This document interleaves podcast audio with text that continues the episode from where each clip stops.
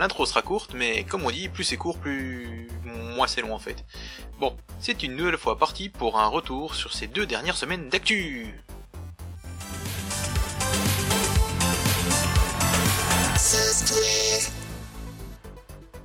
Le nuage, le cloud, cet espace infini où l'on peut stocker en toute sécurité. Enfin, ça c'est ce qu'on croit. Ce cloud existe aussi pour les Amigaïstes et il se nomme AmiCloud. Le client permettant de s'y connecter est désormais disponible pour tout Amiga, mais aussi pour Windows, Linux et Mac OS X en version 2.0. Et cette version 2.0, écrite avec Hollywood, gère désormais un nombre illimité de sous-répertoires. Elle corrige aussi toute une tripotée de bugs et ajoute également quelques menus nouveautés. On parlait de Graphics 2 il n'y a pas très longtemps, eh bien, les utilisateurs d'Aros seront heureux d'apprendre que la version 2.5, donc de cette euh, Graphics 2, hein, Graphics 2 2.5, je l'avais déjà dit la dernière fois, c'est bizarre, mais c'est comme ça. Donc, euh, cette dernière version en date a été portée sur le système d'exploitation Amiga Open Source. C'est à récupérer bien évidemment sur aros-exec.org. Et comme d'habitude, je ne l'ai pas dit, mais tous les liens sont dans la description. Cloanto, non content de mettre à jour Amiga Forever, met également à jour son outil indispensable pour tous ceux qui utilisent un véritable Amiga avec un PC. Oui, en effet, Amiga Explorer, c'est son nom, est un logiciel qui permet l'accès aux ressources de votre Amiga via le PC et le tout via le réseau. Et ça vous permet ainsi de copier facilement des données du PC vers l'Amiga et vice versa, d'écrire, lire vos ADF par un simple glisser-déposer, d'accéder et de copier vos HDF, etc., etc. Amiga Explorer est désormais disponible en version 7 et il reste pour le moment un logiciel payant, mais il est inclus dans Amiga Forever Plus Edition. Cette mise à jour est gratuite pour tous les possesseurs et une version shareware est également disponible à l'essai. Enfin sachez, et c'est important, le code source devrait prochainement passer open source une fois que le protocole d'échange de données aura atteint un niveau de stabilité suffisant. Dixit les petits gens de chez Cloanto. Michal Zulowski a mis en ligne sa dernière version de GoScript 3.10, euh, GoScript 3.10, non, GoScript pour MorphOS 3.10, à savoir GoScript 8.70. Ça fait beaucoup de 10 euh, de trucs, voilà. Voici ce qu'on peut en lire sur le site Warmup. GoScript se compose d'un panel de logiciels ayant pour mission d'analyser, de traduire en divers autres formats, mais aussi d'exécuter les programmes écrits en PostScript et PDF, de les visualiser, de les imprimer. Les fichiers PostScript et PDF pourront même être réciproquement, réciproquement, je réciproquement traduits d'un langage vers l'autre. GoScript intègre des fonctionnalités capables d'améliorer les graphismes habituellement réduits au strict minimum sur les fichiers au format PostScript et PDF. Euh, quant à moi, ben, je me souviens que personnellement, et à l'époque de mon Pegasus 1, j'avais fait un petit système qui me permettait, via GoScript notamment, de faire des PDF via WordWorks ou euh, toute autre application via deux petites manips. Alors on imprimait d'abord en choisissant l'imprimante PS, euh, PS2. PostScript, et ensuite on faisait une petite conversion du fichier en PDF. C'était quand même vachement pratique. Flash Mendel NG OS4 est, comme son nom le laisse clairement entendre, un logiciel qui vous permet de générer des fractales de Mandelbrot, mais aussi de Julia, et le tout sous OS4. On doit ce logiciel à Dino Papararo. A noter que le logiciel a été développé sous OS 4.1 Final Edition via WinUAE. Voilà. D'ailleurs, le logiciel est également giftware, donc euh, si vous l'utilisez, ben, pensez à envoyer un petit cadeau à son auteur. Ça lui fera sûrement bien plaisir. Pink Software vient de mettre en ligne la version 1.00 bêta 5 d'Ignition, le tableur pour OS 4. Voici la liste des nouveautés traduites en live direct, cache comme ça, je vais vous le dire. Euh, il y a pas mal d'erreurs et de problèmes qui ont été euh, supprimés, et pas mal de, de fonctions mineures qui ont été mises à jour. Par exemple, euh, meilleure routine d'impression, euh, l'implémentation des marges d'impression, euh, la correction d'une erreur pour les diagrammes et les fonctions, la suppression d'une dizaine d'autres erreurs, un nouveau manuel allemand et anglais, bon, si en anglais c'est déjà pas mal, et ensuite, intéressant, et là on peut dire merci Tarzine, un catalogue en français. Comme d'habitude, c'est dispo sur OS 4 Depot, à noter qui plus est qu'une version Amiga OS 3 existait pour la bêta 1, et que celle-ci fonctionnait aussi sur MorphOS. Sauf que ça c'était en 2006. Et depuis, plus aucune autre version pour classique n'est sortie. Mais qui sait, peut-être qu'une fois finalisée, euh, une version classique euh, de Ignition euh, sortira. Peut-être. Ce serait pas mal, hein, surtout au vu de la qualité qui a été atteinte par Ignition avec ses dernières bêtas. Sacha Ponte. Alors je me demande si c'est pas un hommage à Chaka Ponte, Bref, Sacha Ponte a mis en ligne la version 2.0 de My Catalog, son outil en MUI et en Hollywood qui vous permet de gérer vos collections. A noter que ce logiciel est shareware et que la version non enregistrée ne permet pas l'enregistrement de la base de données. Du coup, ce qui limite quand même pas mal la démo, mais qui vous permet quand même de voir à quoi elle correspond, à quoi est-ce que vous pouvez en faire, et surtout pour voir si euh, My Catalog pourrait vous convenir. Cette version 2.0 est la première à être disponible, Dixie Lo son auteur, pour Amiga OS et MorphOS. Merci donc Sacha. Enfin, l'inarrêtable B-Word a voulu faire plaisir à Highlander, mais pas que, et il a porté la dernière version de SNES 9X, la 1.53 sur MorphOS. SNES 9X, c'est cet émulateur bien connu qui permet de lancer des jeux Super Nintendo. Et donc euh, on profite de cette version 1.53 pour avoir de nouveaux types d'affichage, jouer les sons jusqu'à 32 kHz, alors qu'avant je crois qu'on était limité à 22. Euh, seul souci, mais qui n'en est pas un, quand vous avez bien configuré Ambiante, la GUI SNES 9X Starter ne fonctionne pas avec cette version de SNES 9X. J'adore dire SNES 9X, c'est joli SNES 9X. Bref, donc c'est tout pour, c'est la rubrique logiciel.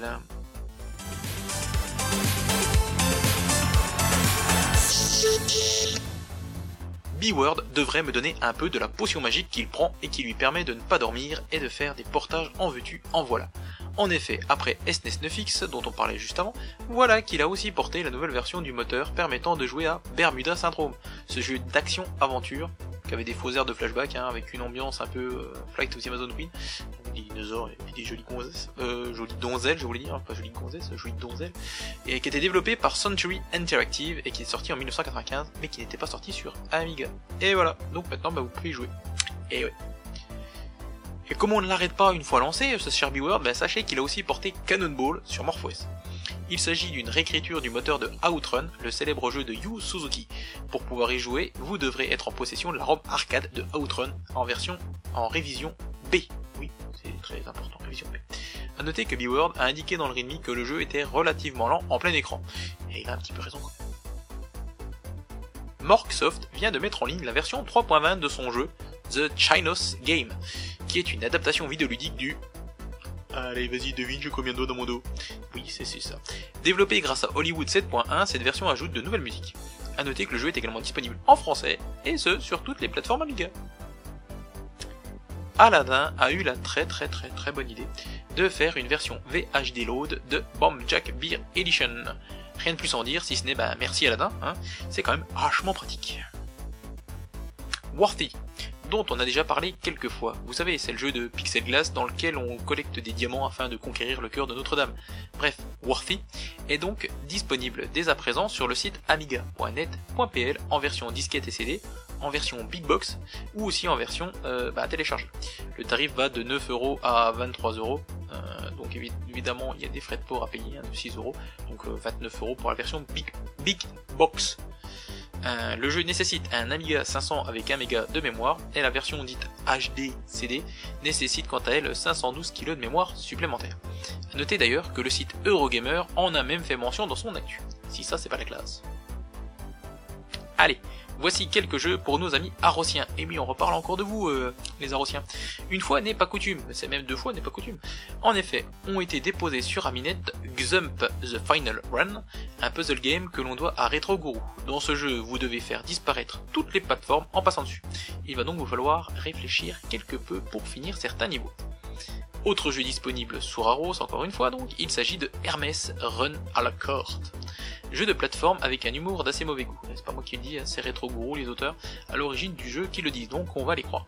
Voyez vous-même, vous vivez en France et vous voulez manger du poulet grillé, mais vous allez tout simplement ben, liquider les poules de vos voisins pour le faire. Et quant au dernier jeu disponible pour Arrow, c'est SQRXZ. Enfin, il n'y a pas qu'un jeu, puisque vous allez pouvoir récupérer SQRXZ Remake, SQRXZ2, SQRXZ3, SQRXZ4, SQ. Non mais je m'arrête, il n'y en a plus. Euh, rien que ça. Sinon, il s'agit ben, de jeux de plateforme à la Mario, comme on dit, que l'on doit à Retro Guru. Et oui, nouvelle fois, vous l'aviez deviné, j'en suis sûr. Et enfin, on va terminer cette rubrique avec euh, le teasing de Heroic euh, de chez Pixel Glass, encore, on parle encore beaucoup, qui lors d'une entrevue avec Retro Video Gamer a avoué travailler sur un nouveau jeu qui bénéficiera d'une sortie physique. Il s'agira d'un puzzle compétitif de type Bubble Shutter, mais pas que. Alors, ça a été vu et lu sur Amiga France. D'ailleurs, je remercie Aladdin.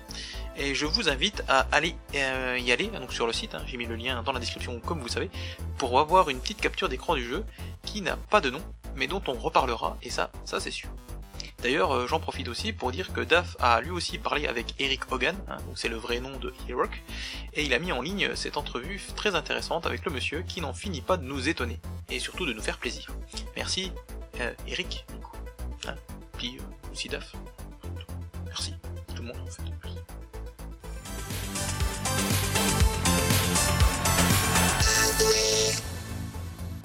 Alors, une toute petite note avant de commencer cette rubrique matériel. Si je parle de tel ou tel matériel en faisant ensuite référence à un revendeur, c'est uniquement parce que ce dernier a communiqué dessus. Je vous invite bien évidemment à aller voir votre revendeur préféré ou les autres revendeurs de votre choix afin de voir si le dit produit est en vente chez eux également. Je préfère juste vous le dire afin de lever toute ambiguïté possible éventuelle. On commence par Flash Floppy le micro-logiciel ou firmware pour les lecteurs Gotek. Celui-ci est désormais disponible en version 0.9.22a et a connu quelques mises à jour dernièrement. On notera tout particulièrement une navigation plus rapide et de nouvelles polices. Donc ça c'était pour la version 0.9.21a. Euh, la version 0.9.22a, il y avait juste une petite modif avec je sais plus quoi, un lecteur de lecteur de trucs là, vous savez, là, un lecteur de LED, là, un affichage LED, je sais pas quoi. Bref, on s'en fiche et on continue. Et vous, je voulais vous poser la question, vous utilisez un, un émulateur de lecteur de disquette Et si oui, lequel et pourquoi? Parce que moi j'en utilise pas et je sais pourquoi. Bah, le Gotek pourrait être pas mal parce qu'il prend les ADF directement. Et euh, quant au HXC, il me plaît beaucoup. Sauf que lui, il lit pas les, ADF, il lit que des formats à lui, et il me faut un PC pour convertir, et j'ai pas de PC, donc je peux pas non plus l'utiliser. Enfin bref, vous avez compris, c'est le bordel. Enfin c'est bordel pour moi, hein. pour les autres, je suis sûr que c'est très bien. D'ailleurs, on en sait désormais un petit peu plus sur le pourquoi du dépôt de marque d'Amiga Kit. En effet, je vous avais dit dernièrement qu'ils avaient euh, déposé des noms, hein, euh, euh, la fois pas d'avant, mais la fois d'avant, d'avant, d'avant, je crois. Je vous avais dit qu'ils avaient déposé le nom Amiga Kit Gotek. Et ben voilà, ça y est, maintenant ils commercialisent un Amiga Kit Gotek pour 27 livres sterling, qui est équipé du dernier firmware Flash Floppy pour une livre 29 de plus quand même, avec un écran OLED pour 7 livres de plus. Reste à voir à quoi servira le dépôt du nom A1200, hein, on se m'intéresse plus déjà. Et sinon, euh, voici la traduction Made in Amiga France du rapport d'activité de juin de l'Apollo Team. Enfin, Made in Amiga France, euh, Made in Guybrush, je crois, enfin je ne sais plus, mais euh, c'est lui qui avait posté la news au départ. Bref, en résumé, voici les points importants du rapport d'activité de juin de l'Apollo Team, donc de la Vampire. le bug dont nous parlait Tuco en mai est désormais fixé, et ça c'est quand même une très bonne nouvelle, c'est moi qui voulais. les cartes V4 vont pouvoir être expédiées au bêta-testeur, la sortie du Core 3 est confirmée pour cet été, Quant aux retardataires pour, l'enregistrement de leurs cartes, ils peuvent contacter Tuco. Oui, je vous rappelle que la version 3 euh, euh, donc, euh, du corps de la vampire ne sera pas fonctionnelle si vous n'avez pas enregistré votre carte vampire. Hans de Ruther revient sur les résultats du sondage questionnaire qu'il avait lancé précédemment concernant les cartes graphiques principales et secondaires des utilisateurs d'Amiga OS 4. Alors tout d'abord, 467 personnes ont participé cette année contre 348 l'année dernière. Il y a donc un gros bond aussi euh, donc euh, dans, les, participants, mais aussi euh, un gros bond en avant pour les utilisateurs sous émulateur depuis l'an dernier. En effet, il y en avait 13 qui avaient participé l'année dernière contre 108 cette année. Hein. c'est quand même assez impressionnant. Je vous traduis ensuite la conclusion de Hans et vous laisse aller lire le reste il est clair que de manière générale, mais lente, la tendance va vers le nouveau matériel. Euh, la plus grosse tendance, c'est euh, donc euh, la hausse très importante de l'émulation, enfin bon, par rapport au sondage, c'est par rapport à l'utilisation du, des vrais, du vrai matériel. D'ailleurs, Warp 3D Nova, donc l'utilisation des cartes Warp 3D Nova, non, l'utilisation des cartes graphiques capables de faire fonctionner Warp 3D Nova est en augmentation. Voilà, mais ça augmente Ensuite, quelques questions lui viennent à l'esprit, donc à Hans de Ruther. Euh, pour les utilisateurs d'anciens matériels, qu'est-ce qui pourrait les convaincre de passer une nouvelle carte qui serait compatible Warp 3D Nova? Euh, Pour les utilisateurs d'émulateurs, euh, qu'est-ce qui pourrait leur faire acheter du vrai matériel, entre guillemets? Euh, Est-ce que quelqu'un se sentirait hein, de d'écrire un pilote pour WinUAE UAE de Warp 3D Nova? Voilà. Donc bah si vous pouvez lui répondre dans les commentaires euh, donc de sa news, donc euh, vous savez le lien, tout ça, blablabla, blablabla. La est désormais disponible en version 2B chez Vesalia au prix de 35 euros. Euh, Cette nouvelle édition dite révisée permet, comme sa grande sœur, de connecter un clavier d'Amiga 1200 ou de 600, mais aussi euh, un clavier de Commodore 64 et plein d'autres ordi euh, qui s'appellent Commodore et puis quelque chose derrière, hein. Commodore un chiffre notamment. Euh, donc ça permet de connecter les claviers en USB sur n'importe quelle machine. De plus, elle apporte deux prises joystick DB9 pour y brancher vos manettes. Donc c'est super pratique si vous voulez utiliser un clavier Amiga n'importe où, pour autre chose qu'un Amiga en gros. Mike Giver, j'aime bien son nom, Mike Giver, ça me fait a mis en ligne dans les forums 2AB un mini tutoriel pour faire un adaptateur manette DB9 vers USB, qui vous permettra ainsi de jouer à votre, bien, votre bonne vieille manette Speed King sous WinUAE. Cet adaptateur, bah, bon, je fais le tri dans ma bouche et je reviens. Hein. Cet adaptateur est basé sur un Arduino Pro Micro, donc avis au bidouilleur en herbe, jouant en émulation ou sous MorphOS OS 4. Et c'est tout pour la brique jeu, mais c'est quand même déjà pas mal, hein.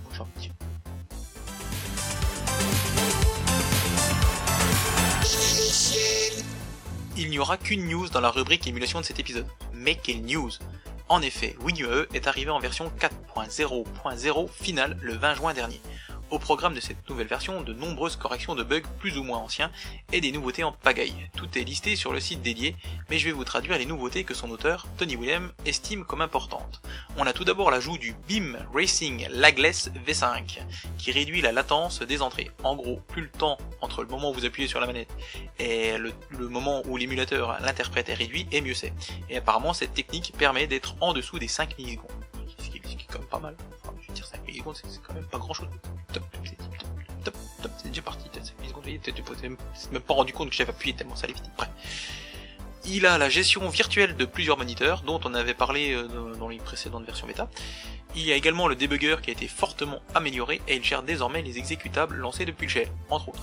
Et enfin, le mode d'émulation FPU est désormais complet et compatible avec le JIT. Alors là, j'avoue que je suis pas sûr de ce que j'ai traduit à 100%, mais enfin, c'est ma trad à moi, donc si vous n'êtes pas convaincu, je vous invite à les lire. je vous ai bien eu hein, quand même, hein. vous avez dit qu'il y aurait qu'une news, en fait il y en a deux. Bref.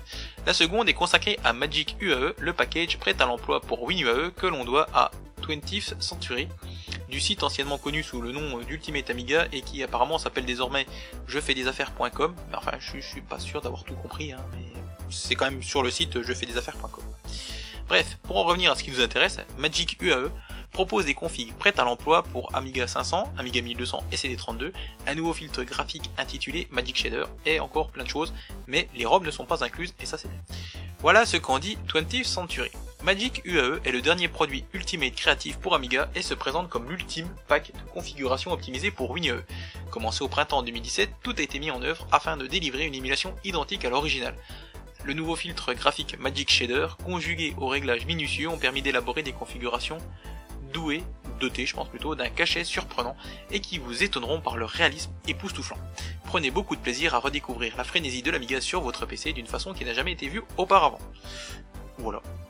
Donc ben, je vous invite à tester Magic UAE et puis à nous en dire un- quelques mots. Merci.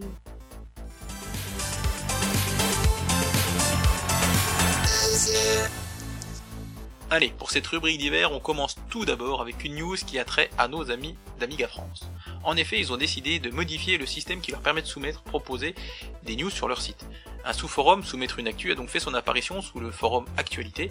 Tout le monde peut désormais y créer une news, cette dernière ne sera visible que par la personne qui la soumet, et par l'équipe de modération, ce qui permet de filtrer, et euh, bah, qui permet de filtrer ce qui est posté, et éviter euh, les doublons, du coup, et le spam.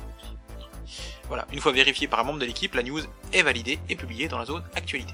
Voilà qui permettra sans doute d'améliorer encore un peu, et si c'est possible, Amiga France. L'excellent et détaillé site de Mathias Munch, aka Digibase, euh, qui s'appelait, qui s'appelait, oui, os.amigaworld.de, revient.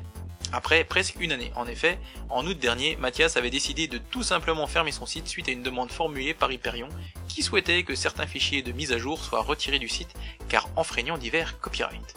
Finalement, Mathias a remis son site en ligne en enlevant les 10 fichiers, Et le site, euh, ben, ce site est un incontournable et c'est avec un grand plaisir qu'on le revoit sur pied. Et moi ça me fait bien plaisir.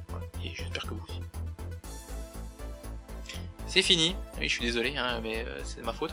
Mais euh, je salue l'initiative et euh, je refais un peu de pub pour le coup. Hein. En effet, Amiga Future a offert pour tout abonnement à son magazine une version d'Amiga OS 4.1 Final Edition au choix. Donc la version Pegasus, la version PC, la version Family, la version bref n'importe laquelle, on s'en fichait. Et voilà. Malheureusement, ben, cette opération s'est terminée le 19 juin. Oui. D'où l'intérêt de faire un podcast hebdomadaire. Oui, je sais. On n'arrête pas de me le dire. Je sais. Merci. J'essaierai. DAF a mis en ligne pour la fête de la musique, vous allez voir que ça n'a aucun rapport, mais c'est pas bien grave, la traduction d'un tutoriel issu de la MorphOS Library qui a été écrit par JPV. Il vous explique euh, donc ce tutoriel de manière détaillée comment utiliser plusieurs manettes USB sous MorphOS. Un article bien pratique parce, parce que c'est jamais toujours, ce n'est jamais toujours très clair de bidouiller les préférences de Poséidon. Poséidon c'est la pile USB de MorphOS, et c'est surtout jamais très rassurant de bidouiller la pile USB de MorphOS. Donc là au moins vous faites, vous avez un patapa, j'aime bien dire patapa, vous avez un patapa, hein, et quand euh, comme ça vous êtes quitte de, vous êtes sûr de pas faire n'importe quoi avec le patapa. Voilà. Maintenant, euh, d'ailleurs, je lance un appel. Hein, si quelqu'un réussit à jouer à Tower 57 avec un stick double double stick avec un joystick avec double stick, hein, ben, je suis preneur parce que j'y je, nul, j'y arrive pas. J'ai essayé hein, pourtant, mais j'y arrive pas. Les Irlandais du groupe Commodore Amiga Users Island, je recommence, hein, Commodore Amiga Users Highland, ont mis en ligne une entrevue audio et en anglais avec Marco Papalardo, aussi connu, connu aussi sous le nom de Benito Sub, le développeur derrière Tower 57. Attention, hein, c'est pas lui l'auteur de l'excellent portage qui a en fait une réécriture quasi totale même hein, euh, sur Amiga, MorphOS, parce que là c'est Daytona. Donc là en fait c'est Benito Sub, mais c'est pas Daytona qui. C'est quand même à écouter, hein, euh, sauf si l'accent irlandais vous dérange. Hein, je suis désolé.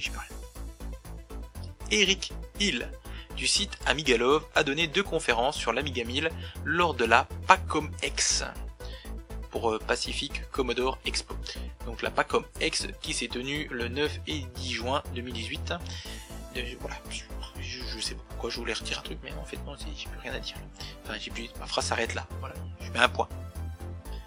Eh bien, sachez que ces conférences sont en ligne sur YouTube. Vous avez entendu, j'ai remis un point là.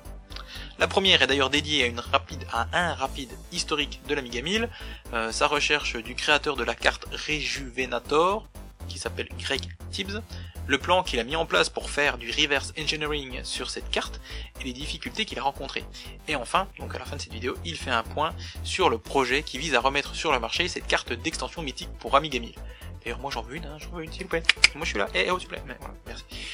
Dans la seconde vidéo, il montre son utilisation de disquettes de Kickstart customisées à sa sauce pour démarrer différents systèmes d'exploitation à partir d'une simple disquette, toujours sur Amiga 1000.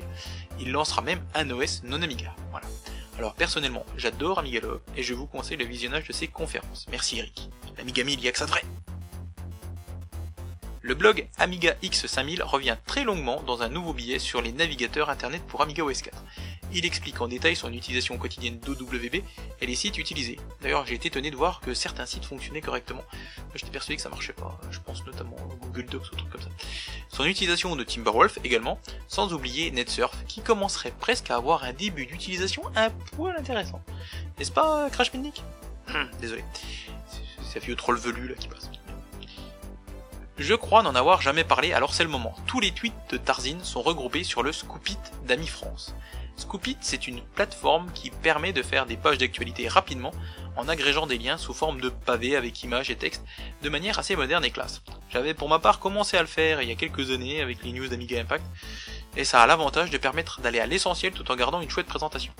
Et bien voilà, il ne vous reste plus qu'à aller voir le Scoopit d'Ami France pour voir de quoi je parle, comme ça vous verrez vous-même de vos yeux un nouvel événement où il sera question d'Amiga.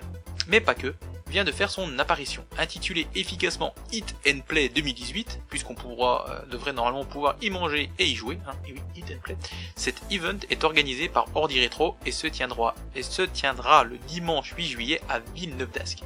Voici ce qu'en dit notre cher Fenrix dans nos forums. Ça se déroule le 8 juillet à partir de 9h à la ferme du Pire à Villeneuve d'Ascq, juste à côté de Lille. Ça se déroule, euh, ça se déroule toujours le 8 juillet, donc je vais relire la même chose que je viens de vous lire, c'est bien. Il y a une PAF, donc c'est une participation, participation au financement, je sais pas. PAF, bon bref, une participation de 6 euros pour euh, les boissons. 7 si vous souhaitez repartir avec votre Eco Cup Ordi Retro spécial Hitplay. Donc c'est la petite tasse en petite, euh, petite, petit verre en plastique, voilà, développement durable. Pour le reste, chacun rapporte ce qu'il veut comme repas, auberge espagnole et comme machine. Et enfin, pour terminer cette rubrique d'hiver, juste une petite news rapide pour vous dire que la Data Storm, une démo partie qui se tient à Göteborg, donc c'est en Suède, on dit aussi euh, Gothenburg en français, mais c'est un peu moins visité quand même. Hein. Donc oui, c'est aussi ça le podcast d'Amiga Impact, apprendre des choses sans s'en rendre compte. Bref, la Data Storm 2018 se tiendra à Göteborg euh, du 3 au 5 juillet prochain. Pas du tout, c'est du 3 au 5 août. Voilà. C'est pas du 3 au 5 juillet, hein, c'est du 3 au 5 août. À Göteborg. En Suède. Voilà.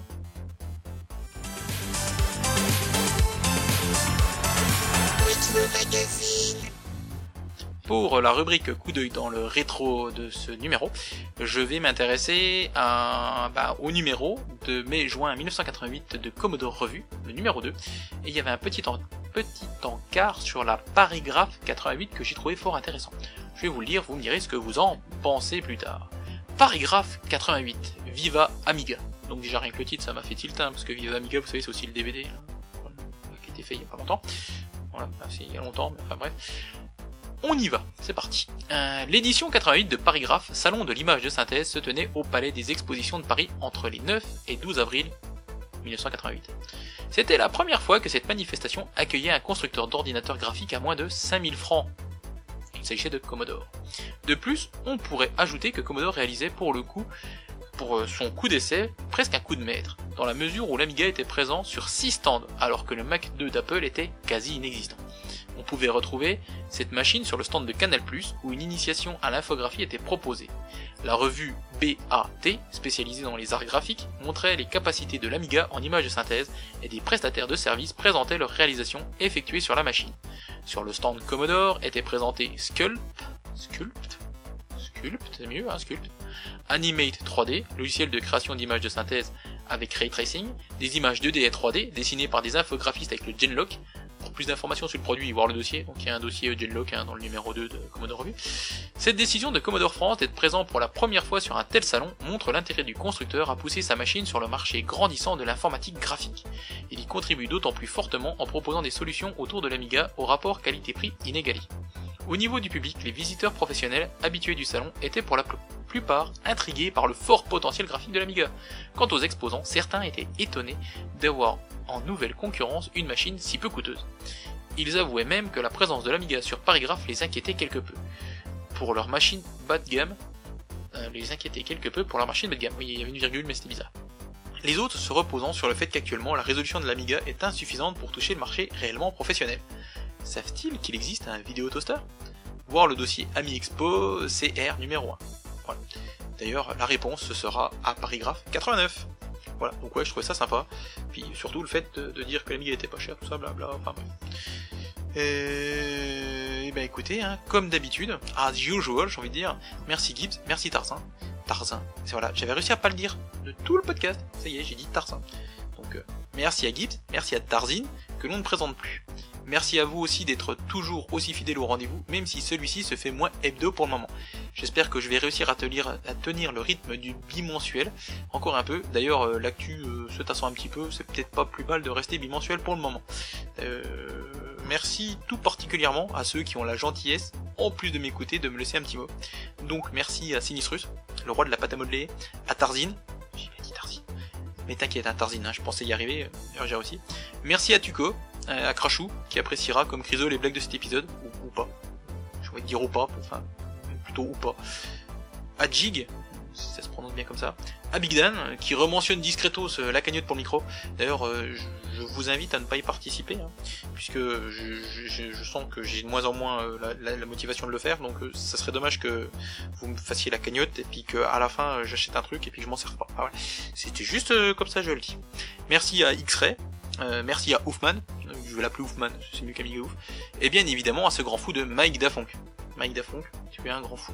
Tu es un grand fou. j'insiste. Je n'oublie pas non plus euh, Lantôme, euh, Fabrice, euh, Papiosaur, qui s'est même fendu d'une news sur Warm Up hein, pour le dernier podcast, trop sympa. Merci à mon infaillible Ernulzos, merci à B-Word qui like mes tweets avec GIF, tout comme le fait Mikado Twix, mais je sais pas s'il m'écoute Mikado Twix, mais c'est pas grave. Et aussi, merci euh, à mon cher et tendre One Vision qui lui aussi euh, like mes, mes gifs. et enfin, merci à Sheldon Hawks et à Pierre euh, Tompa, Tonta, Pierre, pour le pouce en l'air, euh, le pouce en l'air, ouais, pouce en l'air hein, sur Facebook.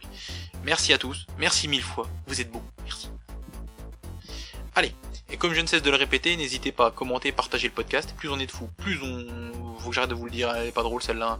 Bref, allez. Euh, on se quitte cette semaine avec la musique d'une des démos emblématiques de l'Amiga que l'on doit au groupe Spaceballs qui était sorti en décembre 1992 à la The Party 1992. Euh, on doit la musique de cette démo magistrale à Travolta et je remercie Toki, hein, euh, Toki Groove même, alors parler sur le groupe Facebook Amiga pour toujours and Beyond. Et si vous ne savez pas de quelle démo je parle, euh, je dirais honte à vous, hein. Puisqu'une démo de 1992 sortie à la The Party avec une musique euh, magistrale de Travolta du groupe Spaceballs, si vous voyez pas ce que c'est, j'ai envie de dire, ben, euh, c'est euh, la state of the art, monsieur dame. Oui, tout simplement. Allez, je vous donne rendez-vous dans 15 jours hein, pour un nouvel épisode. Et jusque là, ben, plein de bisous à tous et n'oubliez pas que l'Amiga soit avec vous.